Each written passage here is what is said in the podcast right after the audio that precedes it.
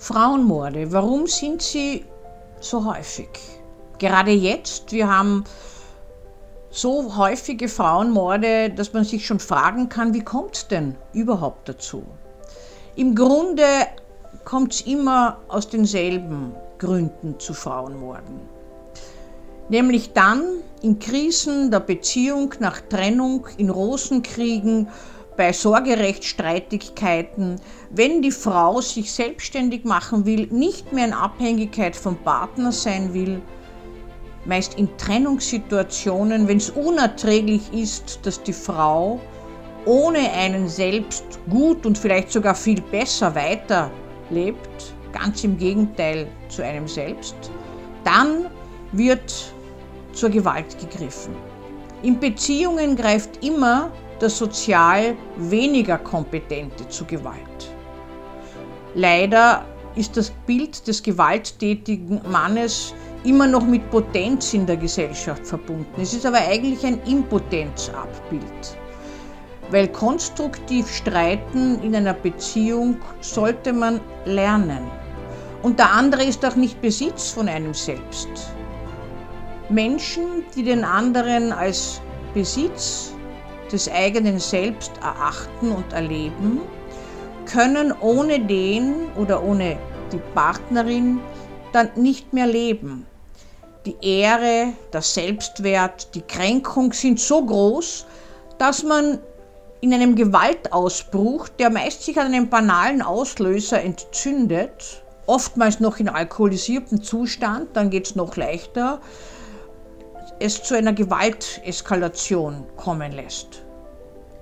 Im Rahmen so einer Krise dann spielen sich gewissermaßen alle Kränkungen, Verletzungen davor, Geschichte geballt ab und man wendet die Gewalt an, um diese Beziehung zu beenden und ganz eins mit dem anderen zu sein, so absurd das klingen mag. Man kann nämlich jemanden nicht nur liebevoll, sich nicht nur liebevoll mit ihm verschränken, man kann sich auch mit Gewalt mit ihm verschränken und ihn ganz zu seinem eigenen Besitz machen, um ihn dann ewig bei sich zu haben. Wenn ich mit einem Täter oder einer Täterin spreche, die getötet haben, einen Partner, dann kommt es immer zur Sprache, dass so häufig Missverständnisse, Kränkungen erlebt wurden und letztlich irgendwann alle Kontrolle durchgebrochen ist und man sich den anderen dann gewaltsam nähern wollte, einfach nur damit er zuhört, wahrnimmt, was passiert ist in der Beziehung. Und letztlich entgleist die Situation, weil die Wut so groß ist, dass man gar nicht mehr aufhören kann, bevor die eigene Spannung, der eigene Hass abgespult ist. Das heißt, man orientiert sich gar nicht mehr am anderen. Die Frauenmorde sind fast ausschließlich in Krisen des Lebens, in Krisen der Beziehung passiert, wenn die Frau sich trennen wollte. Entweder aus Eifersucht, tatsächlich begründet oder nicht, da gibt es ja fließende Grenzen.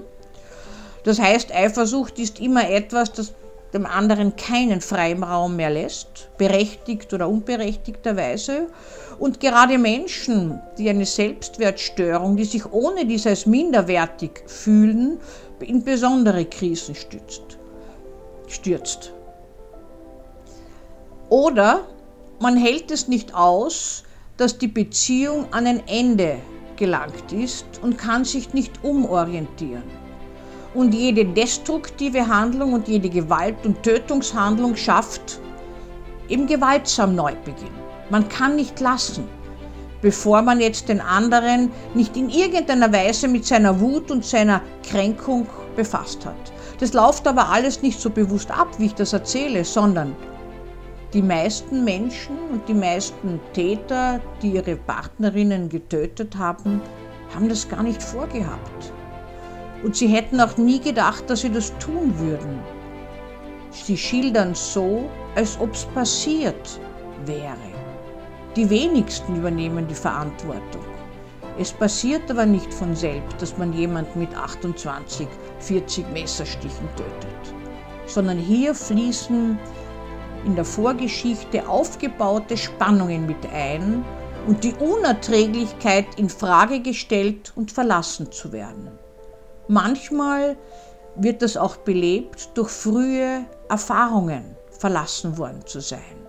In einer Zeit, in der man selbst als Kind, als Heranwachsender nicht fähig war zu überleben. Und dann eskaliert in einer harmlosen Situation die Wut vielleicht auch dann noch, wenn Arbeitslosigkeit, finanzielle Sorgen, Wohnungslosigkeit mitspielen. Dann bricht die Bewältigungsstrategie des Täters zusammen und die Gewalt eskaliert. Das Video und andere können Sie in meinem YouTube-Kanal sehen und ich werde mich freuen, wenn Sie ihn abonnieren.